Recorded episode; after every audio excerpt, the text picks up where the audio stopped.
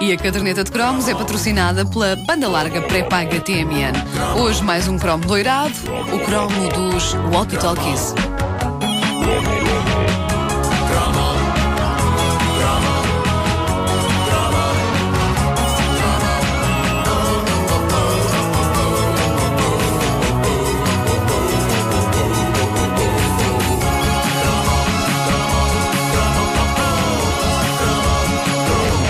Dada altura dos anos 80 chegou-se à conclusão que todo o jovem tinha quase obrigatoriamente de ter um par de walkie-talkies. É verdade, sim, senhor. Claro que Não me sim. perguntem de onde é que isto surgiu, mas na altura parecia uma excelente ideia. Mas algum, pa- Eh, algum jovem tinha um par de walkie-talkies que funcionasse de facto? Eu tinha. Eu vou falar do meu par de walkie-talkies. É monumental. Tinhas um par de Eu walkie-talkies. tinha, tinha um par de. E funcionavam Eh, os dois? Funcionavam os dois muito bem. Eu não descansei enquanto não moí o juízo aos meus pais para que me dessem esse equipamento. Eu era um rapaz solitário, caseiro, metido para dentro, mas a dada altura achei a melhor ideia do mundo comunicar através de maquinetas. Eu mal comunicava cá fora, mas através de maquinetas, talvez.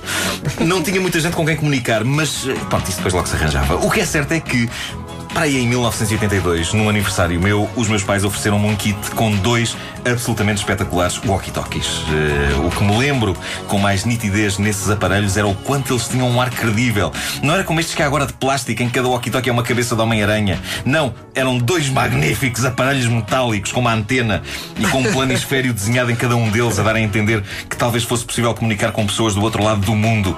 E ao contrário de boa parte dos brinquedos de hoje, aquilo tinha um ar sólido consistente e credível. E pesado. E pesado.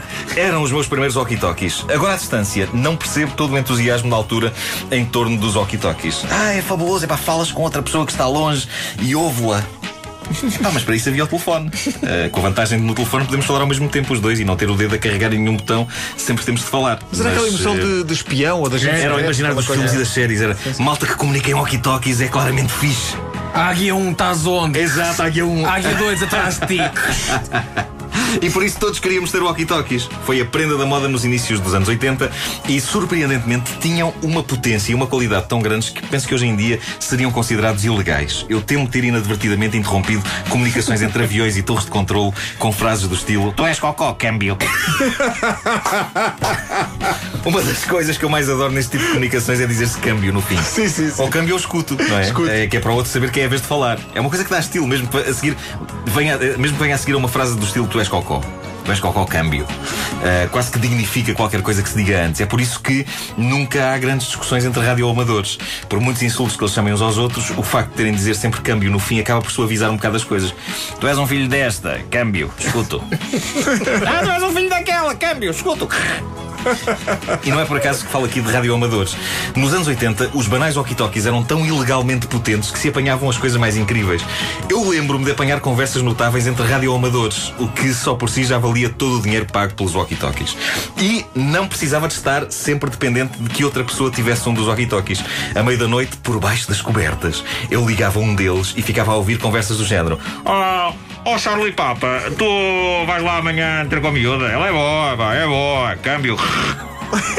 E havia sempre um que se ouvia pior, não é? Ouvia-se algo como. E depois vinha a resposta: Olha que saltar-lhe para cima, é pá, Delta Tango, Foxtrot Sierra, Kilo Lima. Bom, antes que os radioamadores desatem a ligar e a queixarem-se, a dizerem: Ah, então. Então, mas que, que é que o Alfa Oscar Papa vem a ser isso? Eh, eu sei, eu sei que isto que eu estou a dizer é a maneira como vocês dizem as letras. Estou apenas a fazer humor com isso. É bom eu fazer esta advertência porque vocês não queiram ver um aficionado da banda do cidadão irritado. É a pessoa para nos dar com um Foxtrot Romeu Sierra na tola com toda a força. Muitas aventuras vivia eu com os meus walkie-talkies e diversos amigos meus. A ideia era cada um ir para um sítio o mais exótico possível e falar de lá. Define exótico. Eh, o alto de um monte de areia. Estava ali. Mas um amigo meu bateu os recordes porque decidiu subir para o telhado de um pombal que estava aqui de podre para falar de um, de um lugar alto. Eh, Eu só soube que ele estava lá porque recebi uma comunicação dele que consistiu no seguinte: "Ah, Estou aqui em cima do.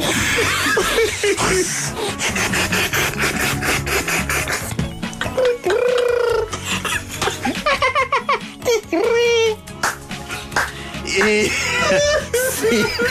Eu devia ter ido logo ver o que se passava, mas fiz como nos filmes. Fiquei parado no mesmo sítio, com o walkie-talkie na mão a dizer: Alô, escuto.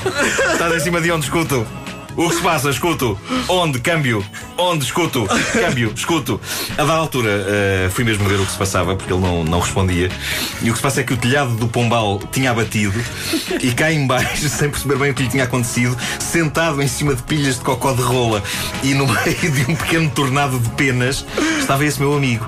E havia dezenas de rolas a voar dali para fora com aquele ar de quem diz: Olha, boa, vamos a isso, tchau aí. Sabem, esse ar que as rolas têm. Já viram? Sim. Sim, elas têm essa expressão. Eu lembro-me de ficar histérico de preocupação. Não com o meu amigo, mas com o walkie-talkie. Ah, era o teu. Claro, Ah, tá bem. Eram os meus walkie-talkies. E lembro-me que o rapaz estava completamente zonzo e com a perna numa posição que não me parecia inteiramente natural. Mas lembro-me também que a primeira coisa que fiz foi tirar-lhe o walkie-talkie da mão e exclamar: Mas estás maluco ou quê? Ele não ficou seriamente ferido. E quanto à posição não natural da perna, eu acho que na nossa infância nós temos uma elasticidade que vamos perdendo à medida que o tempo vai passando. Já o walkie-talkie nunca mais foi o mesmo. Fiquei, portanto, só com um a funcionar e não me restou outro remédio senão ouvir os senhores da banda do Cidadão a falarem das miúdas que queriam engatar. Deprimente, sim, mas tecnologicamente avançado. Olha, o- os teus walkie-talkies tinham código Morse. Tinham! Epá, Tinha lá atrás, tinha lá atrás a chapinha com o código Morse para tu saberes o que é que fazias. E alguma vez soubeste alguma coisa? Não. Não, não, não, não. Era fixe, era fazer barulho com aquilo. Eu sempre achei que o código Morse, é, na sua essência, é parvo. Porque a pessoa está aflita. Está agora a pensar em pontinhos e traços. A pessoa quer. Tiremos aqui! Não está ali, deixa eu ver. Tracinho, ponto, tracinho, ponto, tracinho. Tá, segura-me aí esse, esse barrote de cimento, ti- tira-me da perna, está- está-me a aleijar um bocadinho. E eu assim não consigo pensar. Traço, ponto, ponto, traço, ponto, traço, traço. Pi, pi, pi, pi, pi, pi. Levanta o barrote, está-me a- a aleijar a perna. Pá, vamos chegar aqui. Pi, pi, pi, pi. É uma boa teoria.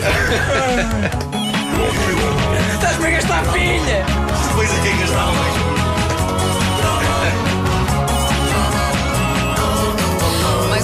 doirado para ouvir durante este mês de agosto nas manhãs da comercial. Hoje com o cromo do Walkie Talkie. A caderneta de cromos é patrocinada pela banda larga pré-paga TMN. Navega o que navegar, só paga 3 euros por dia.